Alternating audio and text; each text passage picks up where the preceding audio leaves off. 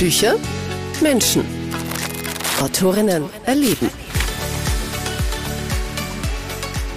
Ja, hallo, ich bin die Susanne Christek.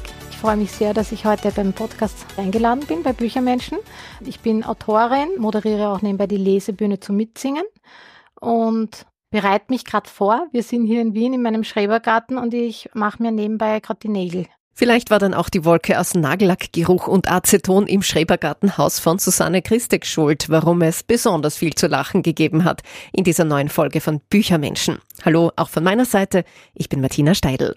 Susanne erzählt uns von den Höhen und Tiefen als Autorin, die vom Schreiben leben will, mehr von den Tiefen, um sie zu zitieren, und das in einer schonungslosen und sehr, sehr lustigen Art und Weise. Sie beichtet auch, dass sie noch kein Chalet von den Einkünften kaufen konnte, dass sie, eine gebürtige Oststeirerin, eigentlich eine deutsche Seele hat und dass man Kaffee mit Eierlikör sehr wohl trinken kann. Hört einfach rein. Viel Spaß dabei.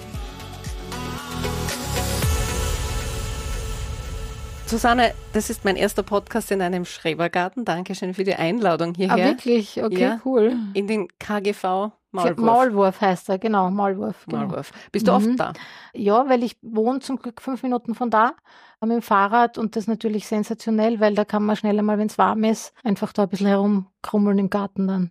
Kennst du den Spruch, Früher war ich normal, jetzt habe ich einen Schrebergarten. aber das, das könnte gut zutreffen, ja. Was hat das sich könnte, verändert mit dem könnte, Schrebergarten? Na, ich, zu Beginn, wie ich den bekommen habe, ähm, habe ich entdeckt, also ich bin jetzt, ich habe null grünen Daumen, null. Also die Martina Barker, ähm, die ja auch schon eingeladen war ja. hier im Podcast, kann das bestätigen, weil sie schreibt ja Gartenkrimis und ich rufe sie immer an, wenn ich verzweifelt bin und also ich habe wirklich keine Ahnung. Also jetzt sind leider nicht mehr da, weil die sind eingegangen nach ein paar Jahren, aber ich habe vier gehabt, so Palmen, die waren 1,60 Meter hoch, auf die war ich sehr stolz. Und die waren aus Plastik und einbetoniert in so Trögen. Ja. Also, da also du ich, hast ja nicht versehentlich rauszupft. Nein, die sind von meinem Job in, in der Werbebranche bei einer Promotion übrig geblieben. Und wie ich die dann in den, äh, ich habe gesagt, super, die sind für meinen Kleingarten, dann habe ich was Grünes. Wie ich die dann reingebracht habe, ich bin ja fast gesteinigt worden dann, weil da gibt es ja Schränke, Statuten und so weiter. Ja. Sie ist schon kritisch beobachtet worden, ja. aber, aber jetzt läuft's. Jetzt läuft super. Schrebergartenleben. Und Schrebergartenleben ja. ist super. Und ich bin am Anfang ein bisschen reinkippt, weil da habe ich dann entdeckt, es gibt so einen Wettbewerb einmal im Jahr unter den Schrebergärtnern. Das ist der Kleingartenpreis der Stadt Wien. Und da habe ich mir gedacht, ja, das ist so ein Kreativwettbewerb eigentlich. Und habe ich gedacht, na gut, ich arbeite in der Werbung. Also das würde jetzt nicht so schwer werden, dass ich den gewinne. Ja. Und habe mitgemacht. Ähm, und die Finalisten kommen dann ins Rathaus zu so einem super Gala-Essen und so weiter. Und dann war ich so enttäuscht, weil ich war nicht mal unter den Finalisten im ersten Jahr. Hast noch mehr Plastikpalmen na, weil ich, na, na, man musste, also man kriegt immer ein Thema vorgegeben und muss was Kreatives dazu machen, ja. Und dann habe ich erst gemerkt, wie kreativ diese Schrebergärtner sind. Also ich habe die komplett unterschätzt, ja. Also ja. das war, ähm, aber ich habe dann, mich hat dann die Sucht gepackt. Im nächsten Jahr war ich Platz drei und im übernächsten habe ich es gewonnen. Na hallo. und was ist der Preis dann? Also Besuch im Ein Rathaus? Nein, das steht da draußen, Karl-Heinz.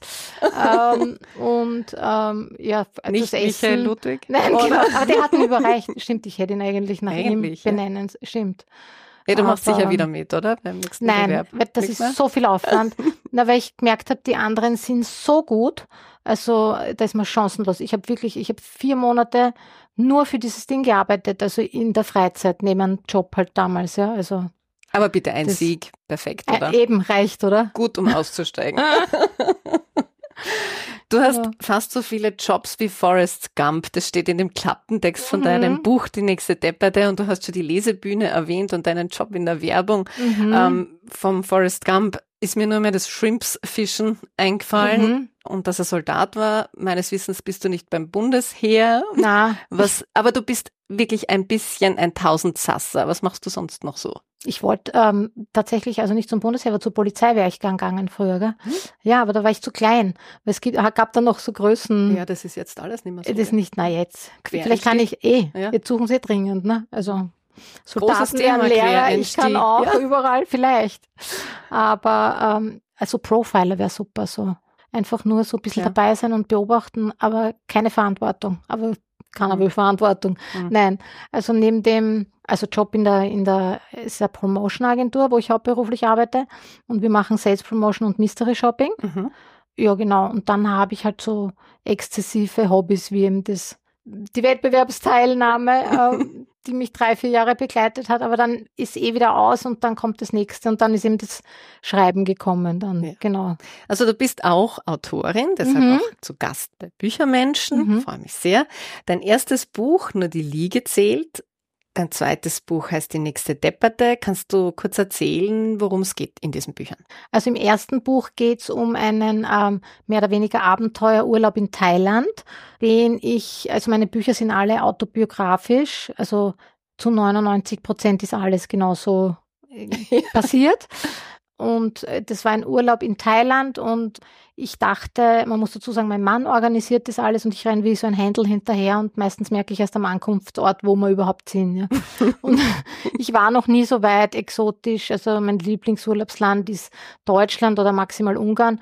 Und deswegen habe ich hysterisch monatelang alle vorbereitet und habe zu meiner Tochter gesagt, wir müssen lernen, thailändisch zu essen. Wahrscheinlich haben wir da gar kein Besteck und so voller Vorurteile. Vielleicht schlafen wir auch nur in Zelten am Boden und so. Und dann kommen wir dorthin und ich wusste ja nicht, was mein Mann gebucht hat und das war ein All-Inclusive Club. Mhm. Also ich war noch nie in sowas vorher. Und was ich noch weniger wusste, das war ein deutscher All-Inclusive Club. Das heißt, es war zwar in Thailand, aber das war wie so a little Germany. Ja. Also es gab ein deutsches Brotbuffet, es gab irgendwie die Nachspeise in den Farben, Farben ja, der deutschen ja. Fahne, es gab deutsche Fernsehköche. Ihr wart ähm, wirklich die einzigen Österreicher dort? Na, es, ein paar war ich, also ich dachte zuerst, das sind auch irgendwie Ostdeutschen, aber das hat sich dann als Tiroler herausgestellt, wo ich die Sprache nicht verstanden habe. Aber großteils schon.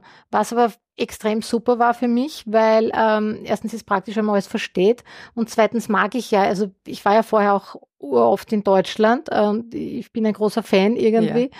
unserer Nachbarn und drum ähm, hat mir das eh taugt, ja. Aber dort sind einfach viele sehr, sehr äh, lustige Erlebnisse und Geschichten passiert und aus dem heraus ist dann dieses Buch entstanden dann, genau. Dann ist die nächste Debatte mhm. erschienen. Genau. Da geht es um die Höhen und Tiefen des Autorenlebens. Da habe ich ein bisschen, also in dem ersten Buch, also nur die Liege zählt, war ich ja wie so viele einfach, das war immer schon der Traum vom Buch, jahrelang, in meinem Fall 30 Jahre lang. Und dann ist es endlich da und man ist dann so euphorisch, dass das jetzt endlich passiert ist. Und dann gibt es aber so viele Dinge, die man nicht weiß, was dann auf einen zukommt. Und man stellt sich das irgendwie alles glamouröser vor und, mhm. und anders irgendwie, ja. Ja, und da waren einfach dann sehr viele ähm, lustige Aha-Erlebnisse auf dem Weg ähm, zum Autorendasein, ja. Und diese, diese Höhen und Tiefen und diese Frustrationen und Enttäuschungen habe ich in dem zweiten Buch so als bisschen humoristischen Ratgeber für Kulturschaffende zusammengefasst, wie man das so will. Ja. Und dein drittes Buch, ich weiß, dass du wieder in einer Schreibphase steckst. Ah, du hast ja. es gepostet. Ja. Dein drittes Buch, äh, das sind jetzt schon die Memoiren einer Bestseller-Autorin. Wie also, du mit dem ganzen Ruhm umgehst. Ja, genau. genau. Wo ich mein Geld anlegen soll. Wo du dein Geld anlegen genau. sollst. Also das ist die größte, welche, wie, wie ich das ein, Finanz, ein Finanzsachbuch. Genau. So Nein, das ist okay. Genau. Aber es ist tatsächlich. Aber möchtest du was verraten schon von deinem nächsten Buchprojekt? Was ja, kannst ja. du verraten? Was willst du ja, verraten? Ja, ich bin da immer relativ, ich weiß jetzt gar nicht, vielleicht sagt der Verlag, ich darf das nicht, aber ich bin da immer relativ offen. Also es ist ähm, tatsächlich eine Fortsetzung. Also die nächste Debatte Teil 2, der Wahnsinn geht weiter. ähm, Wird das, so der Titel sein? Ja. Ah, okay. Mhm da geht es tatsächlich um, was passiert jetzt danach. Jetzt hat sie endlich diesen Bestseller geschafft und Glamour und Ruhm Not mhm. äh, ist quasi Inhalt, ja. Also das Touren, ähm, äh, Lesungen, was man irgendwie, wie man sich tagelang von Chips und Aperol bei Lesungen ernähren kann, also solche Themen irgendwie. Ich glaube, auch im kunstschaffenden Bereich ist es ein ständiges ähm, Auf und Ab mit Frustrationen und, und Höhepunkten. Ja? Also mhm. ich, ich kenne, also ich habe mit vielen gesprochen, weil ich ja auch nebenbei den Podcast moderiere, das Austro-Podcastel. Mhm. Und da durfte ich mit sehr, sehr vielen auch Austropop-Künstlern, berühmten wie Wolfgang Ambros, Stefanie Werger und und und reden. Und die spannendste Erkenntnis für mich war, dass ich immer dachte, ja gut, wenn die jetzt mal einen Hit haben, dann ist irgendwie der Drops gelutscht und dann sind die irgendwie glücklich und zufrieden bis ans Lebensende und reich ohne Ende. Das ist aber nicht, weil die Zweifel hören nie auf, gar nicht. Und es fängt immer wieder von vorne an. Ja, und ja vor allem, wenn man was Gutes mal rausgeschossen hat oder möchte man ja auch entsprechend nachlegen. Genau, das ist ja das Schlimmste. Also das Ja. war ja auch der schlimmste Moment für Falco zum Beispiel, hat uns äh, Markus Spiegel erzählt im Ja. Austro-Podcastel, quasi sein Entdecker und Manager. Und der schlimmste Moment für Falco war der Tag, an dem er erfahren hat, dass er Nummer eins in Amerika ist. Weil er gesagt hat, das kann er nie wieder toppen. Also die Wahrscheinlichkeit, und selbst wenn er es toppt, ist es eine Wiederholung, ja, und drüber geht nichts, ja. Also, Deshalb hast du Ähm, aufgehört, bei den Wettbewerben zum Kleingarten Genau. mitzumachen. ja genau. Kluge Entscheidung. Ja. Kluge Entscheidung. Jetzt ist der Weg, alleine ein Buch zu schreiben, das auch wirklich fertigzustellen, bis zum Ende zu tippen, ist eigentlich kein leichter. Das braucht schon Konsequenz, Mhm. denke ich mir, das Ganze Mhm. durchzuziehen. Bist du konsequent, bist du diszipliniert, wenn du so ein Schreibprojekt angehst? Gar nicht. Nein. Ich bin die schlimmste Verschieberin auf dem Planeten. Also ganz ehrlich, also das erste Buch wäre auch nie fertig geworden. Also da ist der Verlag, der damalige Verlag auf mich zugekommen aufgrund meiner Facebook-Postings und Kurzgeschichten, ob wir nicht ein Buch machen können. Und dann haben sie gesagt, na schick mal. Und dann habe ich gesagt, ja, ja, ich habe quasi eh schon, weil ich wollte unbedingt den Vertrag haben, ich habe eh schon quasi alles. Und dann habe ich gesagt, schick die ersten 30 Seiten. Und ich habe mir gedacht, oh, ich habe aber nur sechs. Und, und dann habe ich müssen übers Wochenende schnell 30 Seiten irgendwie schreiben. Also, und, und so ist halt dann weitergegangen. Ja. Und das zweite Buch ist auch nur entstanden in Wahrheit, weil die Martina Parker mich ständig, ständig, ständig Mhm. terrorisiert hat und gesagt hat, irgendwie schreib weiter, schreib. Also die hat ein super Talent, andere Menschen zu motivieren und ist wie so eine Eislaufmutti. Und dann habe ich mir gedacht, naja gut, was mache ich? Mache jetzt irgendwie den Weg des geringsten Widerstandes und mache halt die Erlebnisse und ähm, Geschichten und, und so ist das eigentlich aus einer Notsituation heraus entstanden, ja. Ja, Zuerst hat sie gesagt, was willst du ein Buch über das Autorenleben? Aha. Und dann haben wir gedacht, ja, aber das könnte ich schnell, weil da hätte ich viele Notizen. Das war einfach eine, ja, und ohne den Druck und ohne die, die Deadline, die ich dann hatte. aber das nicht- unter Druck entstehen Diamanten. Wirklich? Ja, das sagt mein Mann immer. Er ist Architekt und da wird immer alles, meistens die Projekte, das ist wirklich bis zur letzten Sekunde oft. Ah, okay. Ja. Darum lackiere ich mir jetzt zwei Stunden vor der Lesebühne erst die Nägel, ne? Also, unter Druck. Kannst du überall schreiben? Bernhard Eichner hat ja jetzt erst erzählt, er schreibt auch in der Sauna, das haben wir ausgiebig Das hab ich diskutiert. Wie ist das bei Spannend. dir? Ich kann überall schreiben. Ja, jein, ja. Mittel, also ich schreibe die Bücher großteils am Handy, Ja. ähm, weil das sind halt meistens so Notizen irgendwie, Mhm. die ich dann, also, aber wirklich sicher zu 70 Prozent am Handy. Und dann ist eigentlich sehr viel eben so äh, Zusammenbastelarbeit am Computer dann.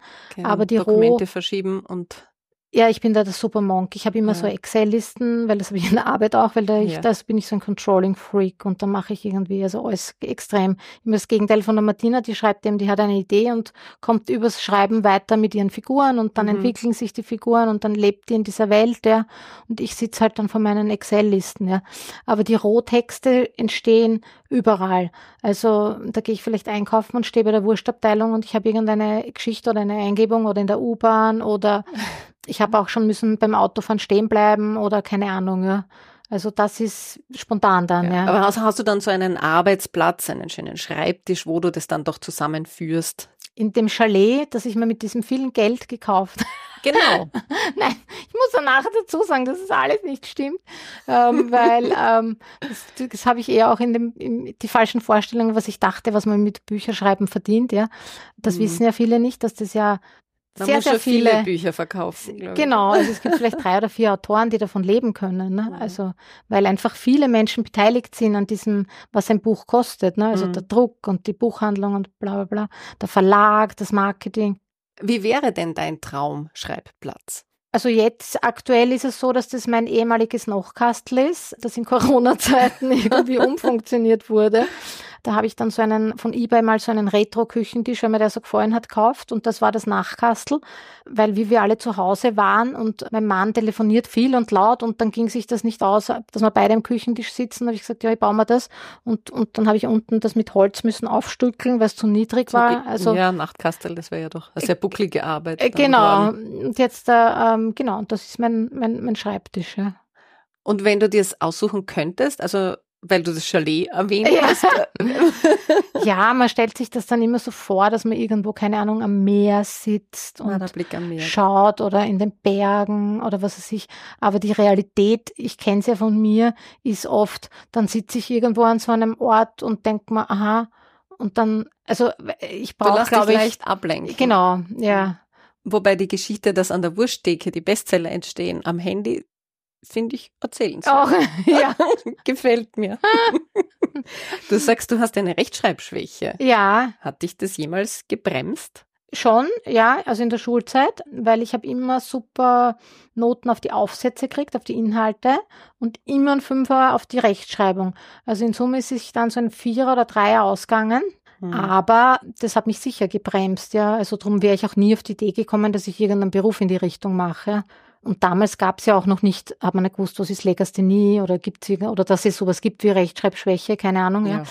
Aber jetzt inzwischen, also wie ich das jetzt an den Verlag geschickt habe, ist mir ganz ehrlich wurscht und habe ich das Selbstbewusstsein, weil ich mir denke, man ist halt nicht mit sehr viel, also man ist mit Talenten gesegnet, für die man dankbar sein muss. Und ich sage auch zu meiner Tochter immer Stärken, Stärken und Schwächen, Schwächen. Also es hat keinen Sinn, wenn ich mich jetzt da aufhalte, weil ich kann es nicht an. Also ich versuche mir so, weiß ich nicht, bestimmte Zeit und Zeit oder Wart und Wart. Okay.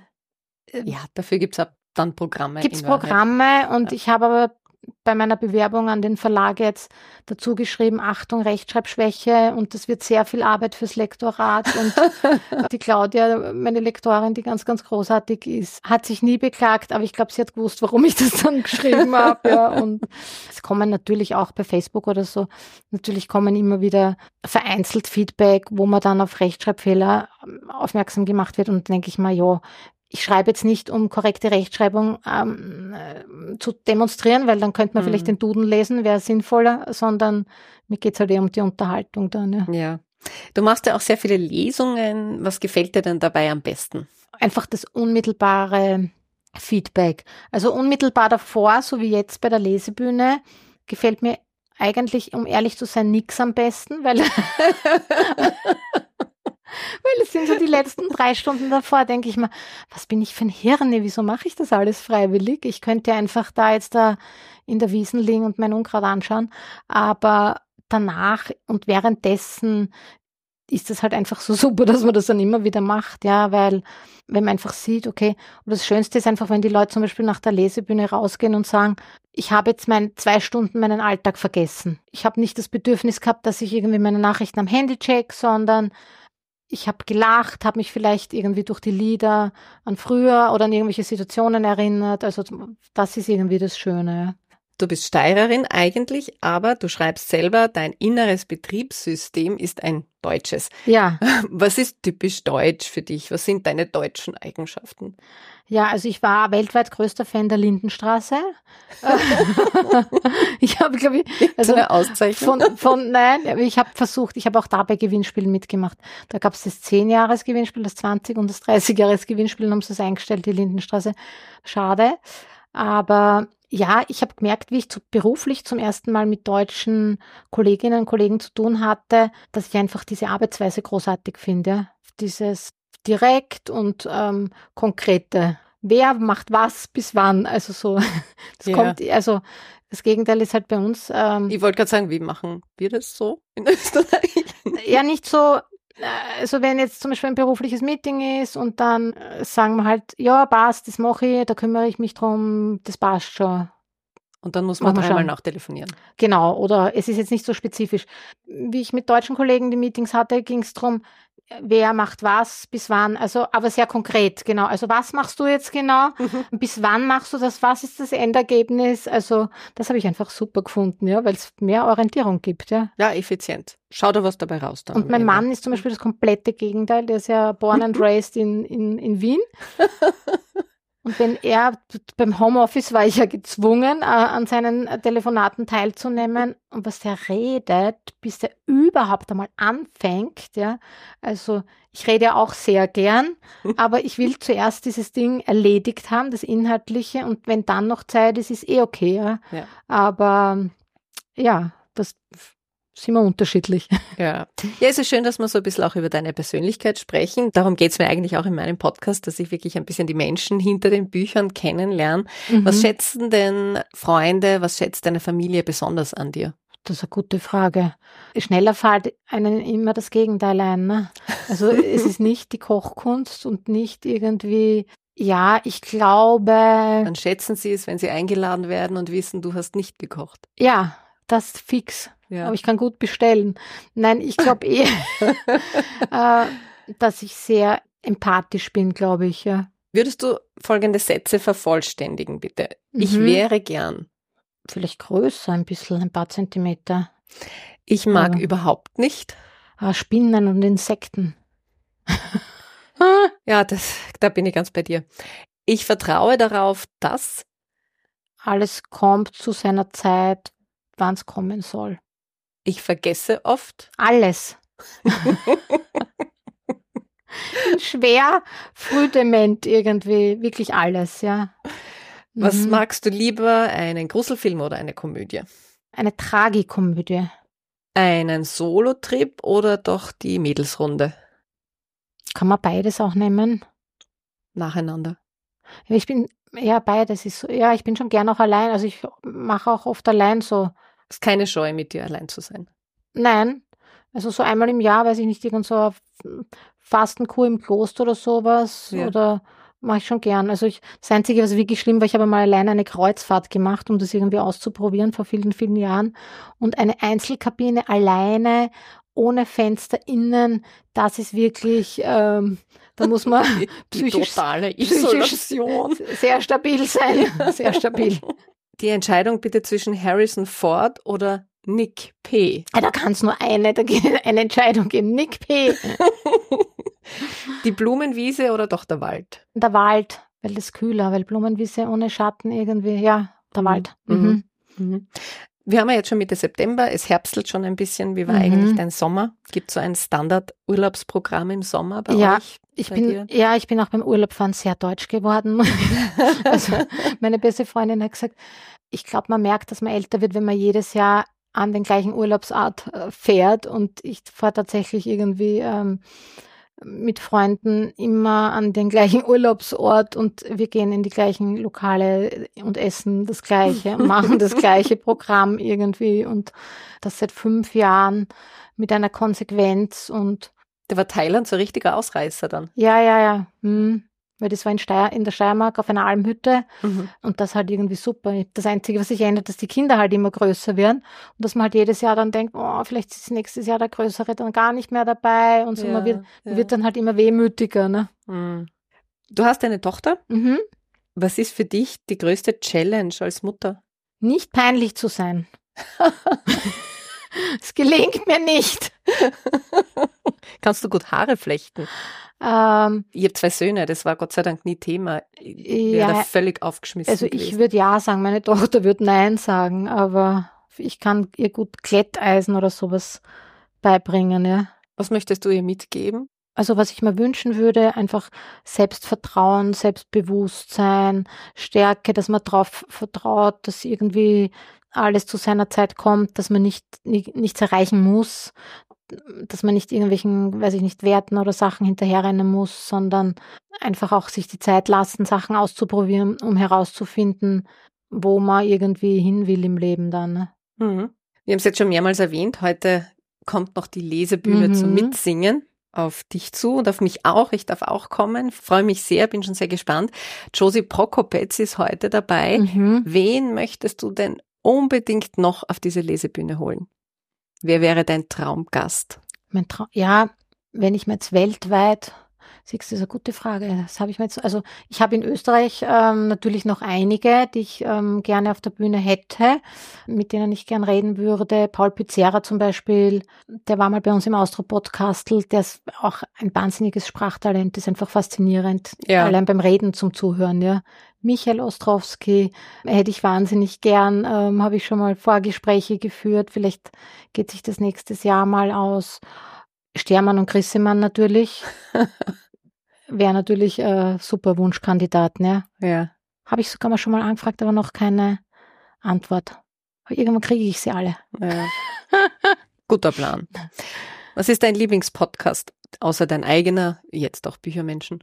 Ja, ich bin ein bisschen tatsächlich noch überfordert von der Menge der Podcasts teilweise. Gell? Hm. Also dann tue ich da so herumhoppen und merkt man nichts. Aber natürlich Bücher, genau, ebenso wie deiner, wo man auch so Hintergründe, das finde mhm. ich super spannend, ja. Also wenn die dann, weiß ich nicht, inhaltlich über die Bücher reden, interessiert es mich ehrlich gesagt gar nicht mehr so sehr, sondern eher ähm, das dahinter dann, ja. ja. Also so Entstehungsgeschichte oder auch was sind die Hürden, womit kämpfen die, so eher so die Leidensgeschichten, weil da fühlt man sich dann gleich nicht so ähm, Alleine. Genau. Aber das ist oft, was ich an Feedback ja. kriege, wenn ich ähm, mit der nächsten depperten Lesungen mache. Dann kommen Leute zu mir und sagen, boah, das ist so tröstlich, weil ich schreibe zwar nicht, aber ich, ich male und ich wäre gern irgendwie, ich würde gern meine Bilder verkaufen und ich sehe halt diese Hürden, die es da gibt, das sind die gleichen bei mir auch und das gibt halt irgendwie ein bisschen Mut. Das ist irgendwie ja. schön dann, ja. Du liest auch sehr viel. Mhm. Das erfährt man auch in deinen Büchern und in deinen Postings kommen auch immer wieder Bücher oder Buchtipps von dir. Was ist dein absolutes Lieblingsbuch? Was du auch vielleicht immer wieder mal liest oder lesen würdest? Also auf jeden Fall eines von Thomas Klawinitsch. Welches äh, tue ich immer schwer, mich zu entscheiden, aber ich glaube am ersten, das bin doch ich, weil ich einfach seinen Stil großartig finde und weil es da auch ein bisschen drum geht, quasi die Geschichte mit seiner Freundschaft, mit dem Kehlmann, wie er da mega Bestsellerautor wird und, äh, weiß ich nicht, 200.000 Bücher verkauft, eben der Kehlmann und die Mutter von Klavinic ruft ihn an und sagt, wieso schreibst du denn nicht auch mal so? das beschreibt einfach so schön auch den, den Alltag irgendwie, äh, und das hat mich äh, definitiv auch motiviert dann für die nächste Debatte. Ja. Man erfährt über dich auch relativ viel via Social Media, Instagram, mhm. Facebook. Und ich muss zugeben, ich bin auch durch den Podcast da wirklich ein bisschen reingekippt und man mhm. wird da auch dann zugemüllt mit Werbung. Das sind teils sehr skurrile Dinge mhm. dabei bei mhm. diesen Werbeanzeigen. Ähm, was ist dir da schon untergekommen? Wo ähm, du gedacht hast, hä? Wie war das? Ähm, fit für Unsportliche oder so irgendwie, also Laufen beginnen für Anfänger nach, nachdem er irgendwie, weiß ich nicht, drei Jahre nur gesessen und gelegen ist, so irgendwas ja, war da. Ja. Aber sonst halt alles Mögliche mit Bauch weg und wobei ich ja schon, ich glaube ich auch berufsbedingt, dadurch, dass ich auch in der Werbung arbeite und mhm. das halt irgendwie meine Ausbildung ist, ich bin halt ein Opfer, ja. Also ich ertappe mich schon ein paar Mal dabei, dass ich dann halt auch draufklicke und die Sachen bestelle. Ja, was also, hast du bestellt? ich habe schon schlimmste Sachen bestellt. Ich darf auch nicht im Fernsehen. Ich glaube, mein Mann hat diesen Home-Shopping-Kanal gesperrt bei uns, ja, ja, weil ich dann anfällig für alles bin. Also, weiß ich nicht, Beistelltische, die man am Bett liegend verwenden kann und die ausrollbar sind oder wirklich sinnloses Zeug. Ja. Zwei Fragen noch. Mhm. Ähm, das betrifft ein zweites Buch, die nächste Depperde. Da mhm. ist die mhm. Rede von einem Hamsterbuch. Du ja. hast dich an einem Kinderbuch mhm. mit einem mhm. Hamster versucht. Gibt es ja. dieses Hamsterbuch mittlerweile wirklich? Na, und das wird es auch nie geben, weil ich kläglich gescheitert bin. Und ähm, das ist irgendwie, ja, ich habe einfach, das wäre super gewesen. Ähm, es wäre auch sogar ein, ein Verlag ähm, gewesen, der das gern gehabt hätte. Also das wäre alles ähm, gut umsetzbar gewesen, aber ich habe es einfach schlichtweg nicht ähm, gekonnt, obwohl ich es zu Ende geschrieben habe und probiert habe, aber ich habe währenddessen schon gemerkt, das geht überhaupt nicht, das fühlt sich überhaupt nicht richtig an und habe dann einfach gemerkt, Kinderbuch schreiben ist die schwerste Disziplin ever, weil du musst halt einerseits die Eltern erreichen und aber auch die Kinder, ja, und, und Humor funktioniert halt gerade bei Kindern ganz anders. Das merke ich ja bei meiner eigenen Tochter, wenn ich glaube, dass ich einen extrem lustigen Schmäh mache und fast am Boden liegt vor Lachen. Wenn nur die Augen überdreht. sind die meistens in ihrer Welt wahnsinnig peinlich, ja. Also, aber es war, ich bin sehr, sehr dankbar für die Chance, dass ich das ausprobieren durfte, weil ich finde, das hilft einem auch sehr viel weiter, wenn man weiß, was man nicht kann. Weißt du, was ich meine? Weil sonst ja, würde ja. ich mir jetzt mein Leben lang denken, ja, wieso, ich wäre vielleicht eine super erfolgreiche Kinderbuchautorin. Und jetzt denke ich mir, na, habe ich probiert, kann ich nicht, äh, kann man was Neues suchen. Zweite Frage wäre, trinkt man tatsächlich Kaffee mit Eierlikör? Ja. Hat das einen Namen, das Getränk? Ist das dann was Spezielles? Kaffee mit Eierlikör. so wie Irish Coffee mit Whisky, Kaffee mit Eierlikör. Nein, ich habe das Coffee. Keine Ahnung, das ist mir wirklich noch nie unterkommen. Jetzt habe ich gedacht, vielleicht ist das so ein Christek-Ding. Nein, aber ich bin in der Steiermark bin ich auf dieses Thema irgendwie angesprungen. Ja, ich war nämlich auf der Duracher Höhe. Da gibt's ein super schönes Hotel mhm. an der Grenze zu Kärnten und die haben so einen urschönen Frühstücksbereich und da gibt's einen eine eigene so wie so eine Barista-Bar und da steht vor mir ein Typ beim Frühstücksbuffet und, und stellt sich an auf seinen Kaffee und ich habe auch auf den Kaffee gewartet und der bestellt eben und sagt eben, ja, ich hätte so ein Cappuccino mit Eierlikör. Und ich sage, oh, das ist eine super Idee. und dann habe ich das auch bestellt. Ich dachte, das ist ja genial, ja. Seitdem immer, wenn ich irgendwie in Hotels bin, ja, man wird ein bisschen komisch angeschaut. Dann seid es vielleicht nur du und der eine Gast, Wahrscheinlich. der das trinkt. Ja, mein Mann ist auch begeistert jetzt oh, davon. Ja. So breitet sich das dann ähm, aus. Ja, ja, wir versuchen das weiterzutragen. Ja. Aber ich finde Eierlikör ist einfach ein Universal-Ding. Schokopudding mit Eierlikör. Alles geht mit Eierlikör, finde ich. Wenn man Eierlikör mag, ja. Ja, und vor allem, wenn er, es gibt da große Unterschiede, ja. Wenn ja. Er, ja. Es gibt welche, die zu scharf sind, industriell, oder manche sind dann zu dickflüssig. Also ich bin so ein, bei Essen oder Wein kenne ich mich nicht aus oder so, ja. Ich bin so ein Eierlikör-Sommelier, glaube ich. Hm. Wenn es sowas gibt. Es ist auf jeden Fall schön, dass du nicht die Freude am Schreiben verloren hast, auch durch vielleicht viele Tiefen oder Tiefschläge oder Rückschläge. Ähm, gibt's oder hast du vielleicht Tipps für all jene, die, die auch damit kämpfen oder die eben überlegen, warum soll ausgerechnet mein Buch jemand lesen? Ich glaube, am gescheitesten ist, man sucht sich jemanden, wenn man es machen will, so wenn, wie die Martina, so eine, so eine Hintergrunddomina, die, die, die dann dafür sorgt, dass das passiert, weil ähm, Glaubst du, helfen da so Schreibgruppen? Ja. Dass man da wirklich auch so Schreibbuddies hat? Ich glaube, einer reicht, eine ja. Person, ja, weil sonst wird es auch unübersichtlich, ja. Und ähm, ich habe ja auch jeden Schreibkurs der Welt gebucht und war bei allen Kursen.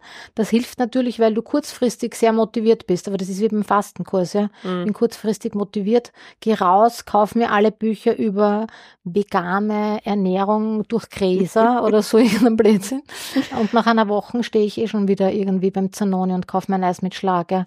Also es braucht wenn man wirklich, das ist ja das Schlimme bei Bücherschreiben, du musst halt, wer, das dauert halt so lang, ja, also monatelang und bis es dann veröffentlicht, ja. also da muss man halt wirklich Stichwort ist, Konsequenz. Äh, konsequent sein, genau. Und da hilft es natürlich, wenn man da so einen, so einen kleinen äh, Drill-Instructor im Hintergrund hat, ja, weil sonst. Und die Martina treibt dich weiter an. Die gibt nicht auf. Nein, es ist super und ich bin ihr wirklich unendlich dankbar und glaube, die schlimmste Hürde ist man eh selber, weil man halt jetzt nicht nur, hat ja auch Gründe, warum man Sachen verschiebt, weil man halt oft sich denkt, naja, das ist jetzt vielleicht nicht gut genug. Also man scheitert ja dann an der Banalität seines eigenen Kritikers sozusagen, ne? Mhm. Ähm, und sich denkt irgendwie, nein, eh das genau, was du gesagt hast, warum soll das jetzt wer lesen? Ja. Ne? Also drum ist gut, wenn man da auch wen hat, in beide Richtungen, ne? Es ist ja auch gut, wenn man wen hat, der sagt, na, das ist jetzt nicht so gut, ne? so wie beim Kinderbuch. Und der dann ehrlich sagt, na, es ist schon viel wert, ja, ne? weil es hilft ja nichts, wenn alle nur sagen, ja, das ist großartig und es ist es aber nicht. Ne? Also ich würde gern hören, dass mir wer sagt, dass ich gut singen kann, aber es ist leider nicht die Tatsache. Damit muss ich meine gewünschte Schlagerkarriere, die nie gestartet ist, hiermit beenden. Du musst jetzt auch nicht singen. Mhm. Du dürftest gerne singen. Aber zum Ende vom Podcast gibt es immer eine kleine Lesung noch. Ja. Und du kannst gerne entscheiden, aus welchem Buch du vorlesen möchtest. Mhm. Gute Frage. Dann ich nehme also vielleicht. Aus einem von deinen beiden, äh, logischerweise. Nehme vielleicht eh das aktuelle, die nächste ja. Depperte. Also ich lese aus dem Kapitel Erstes Interview. Gerade ist mein erstes Interview zu dem Buch erschienen. In einem Online-Kulturmagazin namens Critical Minds.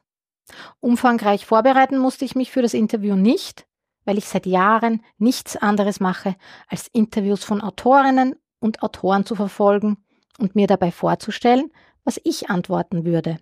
Ich wäre vorbereitet gewesen auf die Frage, wie sind Sie zum Schreiben gekommen? Wie finden Sie zu kreativen Ideen? Was inspiriert Sie denn? Wie viel Autobiografisches steckt in dem Buch? Und dann antworten die meisten, dass gar nichts autobiografisch ist und alles frei erfunden. Das klingt aber so, als wenn das urschlimm wäre, wenn man zugibt, dass auch etwas Autobiografisches drinnen steckt. So, als ob nur die echte Kreativität die frei erfundene ist. Die Vorbereitung für dieses Interview hätte ich mir allerdings sparen können. Ich liebe diese Fragen. Frage. Wenn dein Leben ein Buch wäre, was wäre der Titel? Antwort von mir? Susi, Schicksalsjahre einer Kaiserin. Frage. Mit welchen drei Fremdwörtern würdest du dich beschreiben? Antwort: Budget, schlampig, inkonsequent. Waren das überhaupt Fremdwörter? Frage: Was ist der seltsamste Ort, an dem du jemals warst? Antwort: CD-Präsentation in einem Etablissement, wo der Tischständer ein Mensch war. Frage: Jeder siebte deutsche Erwachsene verreist mit einem Kuscheltier. Was darf in deinem Urlaubskoffer niemals fehlen? Antwort Sexy Legs Airbrush Beinspray. Frage Konrad Adenauer erfand 1916 die Sojawurst. Was ist für dich die beste aller deutschen Erfindungen? Anmerkung Koks, Heroin, Ecstasy, Speed und Methadon wurden übrigens ebenfalls alle in Deutschland erfunden. Antwort Im Ernst? Das wurde alles in Deutschland erfunden? Alter, was geht? Meine beste deutsche Erfindung? Die Lindenstraße. Ja. Das war jetzt eigentlich noch die perfekte Ergänzung zum Podcast. Wir haben noch mehr von dir erfahren. Ja, stimmt. Perfekt. Vielen Dank fürs Dabeisein, ja, Susanne. Sehr gerne. Ich sage danke für die Einladung. Ein super Ort zum Podcasten, finde ich, der Schrebergarten. Wir werden ein paar Fotos davon dann noch super, online gerne, stellen. gerne, gerne. Vielen Dank. Tschüss. Es war dann noch ein wunderbarer, lustiger Abend bei der Lesebühne zum Mitsingen mit Josie Prokopetz als Gast. Die perfekt pink lackierten Fingernägel von Susanne haben ihn auch nur fast überstrahlt. Eine Veranstaltung übrigens, die ich genauso wie die Bücher von Susanne Christek wärmstens weiterempfehlen kann. Links und Infos, die gibt's wie immer in den Shownotes. Folgt mir auch gerne auf Instagram oder Facebook. Auch Gartenzwerg Karl-Heinz hat sich ins Bild gedrängt und ist mit einem Foto hier verewigt. Danke fürs Zuhören. Ich freue mich, wenn ihr auch das nächste Mal wieder dabei seid.